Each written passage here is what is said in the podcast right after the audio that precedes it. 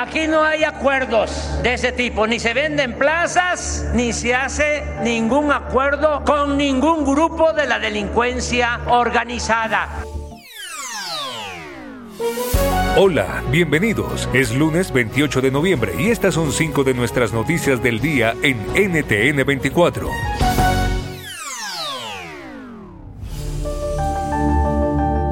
Escuchaban declaraciones del presidente de México, Andrés Manuel López Obrador. Hablaba a los 1,2 millones de personas que asistieron a la marcha que convocó en apoyo a sus protestas en las últimas horas, particularmente a su reforma electoral. Pues es un gobierno que siempre esperé durante mucho tiempo.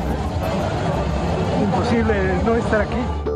Desde la oposición se ha denunciado que en la marcha, más que una demostración social, se vio una demostración de poder político del mandatario y el uso de recursos públicos. NTN 24 conversó sobre este tema con Carolina Gilas, doctora en Ciencias Políticas y profesora de la Facultad de Ciencias Políticas y Sociales de la Universidad Nacional Autónoma de México en efecto fue una marcha eh, multitudinaria, realmente mucha gente salió a la calle a acompañar al presidente Andrés Manuel López Obrador en este, pues podríamos decir, despliegue, como ha dicho la prensa, del músculo político, de ese respaldo eh, político y ciudadano con el que en realidad el mandatario sí cuenta, pero sí hay muchas evidencias em, que, muestran justo de cómo se ha utilizado los recursos públicos para traer a la gente de fuera de la zona metropolitana. Em, para pues, ofrecerles algo a cambio o también cómo se han motivado o movilizado ciertas redes clientelares que hay eh, para pues, convocar a la gente. BP added more than $70 billion to the U.S. economy in 2022. Investments like acquiring America's largest biogas producer, Archaea Energy, and starting up new infrastructure in the Gulf of Mexico. It's and, not or. See what doing both means for energy nationwide at bp.com slash investing in America.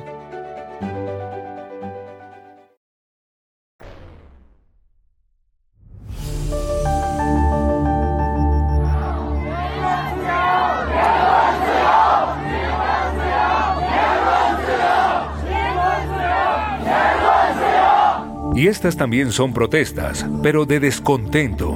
Sucede en China, donde miles de ciudadanos han salido a las calles en rechazo a las duras políticas de COVID-0 extendidas por el presidente Xi Jinping, apoyado en el Partido Comunista. Queremos medidas contra el COVID basadas en la ciencia. Creo que la lucha del pueblo chino por obtener la libertad todavía tiene un largo camino por recorrer. No tenemos un camino establecido por recorrer. En una inusual demostración de inconformidad, los manifestantes piden su renuncia. ¿Qué impacto puede tener las protestas? Lo explica Jorge Heine, profesor de Relaciones Internacionales en la Universidad de Boston y ex embajador de Chile en China. La verdad es que estas protestas han ido tomando tremendo vuelo y lo que indican es que la política de eh, cero COVID que está aplicando el gobierno, me parece a mí que se está agotando. Eh, la gente está cansada, está cansada de estar encerrada, está cansada de todas las restricciones, eh, todo lo que ello implica. Esto está afectando naturalmente mucho la actividad económica. La economía china este año crecerá poco más del 3%, mucho menos de lo que se esperaba. En fin, esto está causando tremendas dificultades. Estados Unidos acusa a Rusia de suspender unilateralmente las conversaciones para un acuerdo nuclear. Se trata de las conversaciones previstas para comenzar el martes en Egipto para reformular el Tratado de Reducción de Armas Estratégicas STAR. Rusia ha informado a la parte estadounidense de que se ausentará de la mesa y que más adelante propondrá una nueva fecha para estas consultas. A la hora de publicación de este podcast, la información sigue en desarrollo.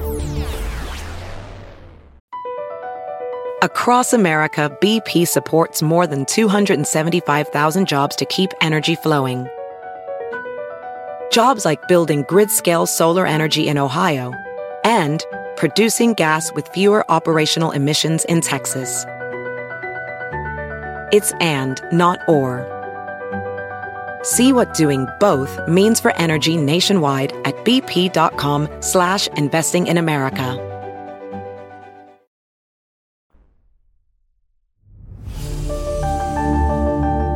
En Perú, el Congreso presenta una medida cautelar contra el nuevo gobierno nombrado por el presidente Pedro Castillo ante el Tribunal Constitucional, en medio de una batalla de interpretaciones jurídicas entre el Ejecutivo y el Legislativo.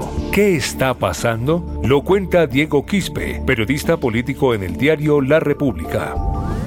Lo que, lo que va a ocasionar esta interpretación de, de la Constitución que están teniendo en el gobierno es que el Congreso acelere lo que es la, inhabilitación o la suspensión del presidente Castillo. Ojo, no es lo mismo que vacancia, porque para vacar al presidente se necesita 87 votos.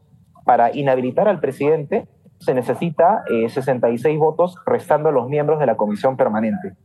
Y denuncias hay.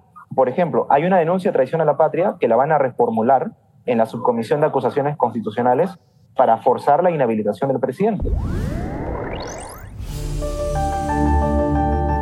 Y al cierre, el régimen de Nicolás Maduro y la oposición de Venezuela acuerdan descongelar fondos sin avanzar en lo político, en medio de la negociación en México. Tras 13 meses desde que Maduro había suspendido las conversaciones, el proceso se retomó con este compromiso de obtener más de 3 mil millones de dólares, así como atender los efectos del sobrecumplimiento de las sanciones internacionales impuestas al país. Los recursos conseguidos se usarán a través de programas de Naciones Unidas en Venezuela, en proyectos para estabilizar el sistema eléctrico, reforzar el sistema de salud, ampliar la acción del Programa Mundial de Alimentos y atender la infraestructura educativa pública.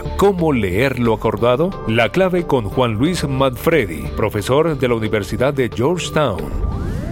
Creo que es una buena noticia que en Venezuela hay, una, un rayo de luz para una conversación, para un diálogo, para intentar mantener una reconciliación entre las dos partes. ¿no?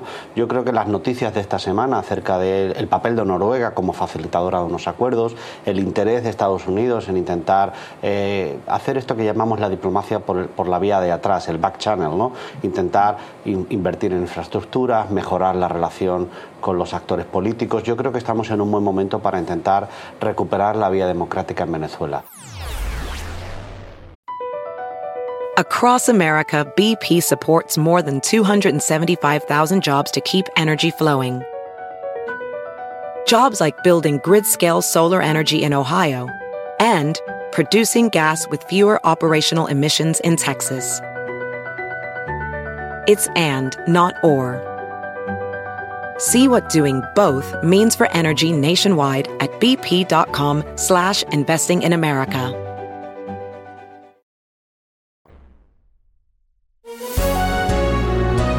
Si te gustó este podcast, puedes buscar más de nuestro contenido en nuestra página web www.ntn24.com. En el podcast de NTN24 te informamos y te acompañamos.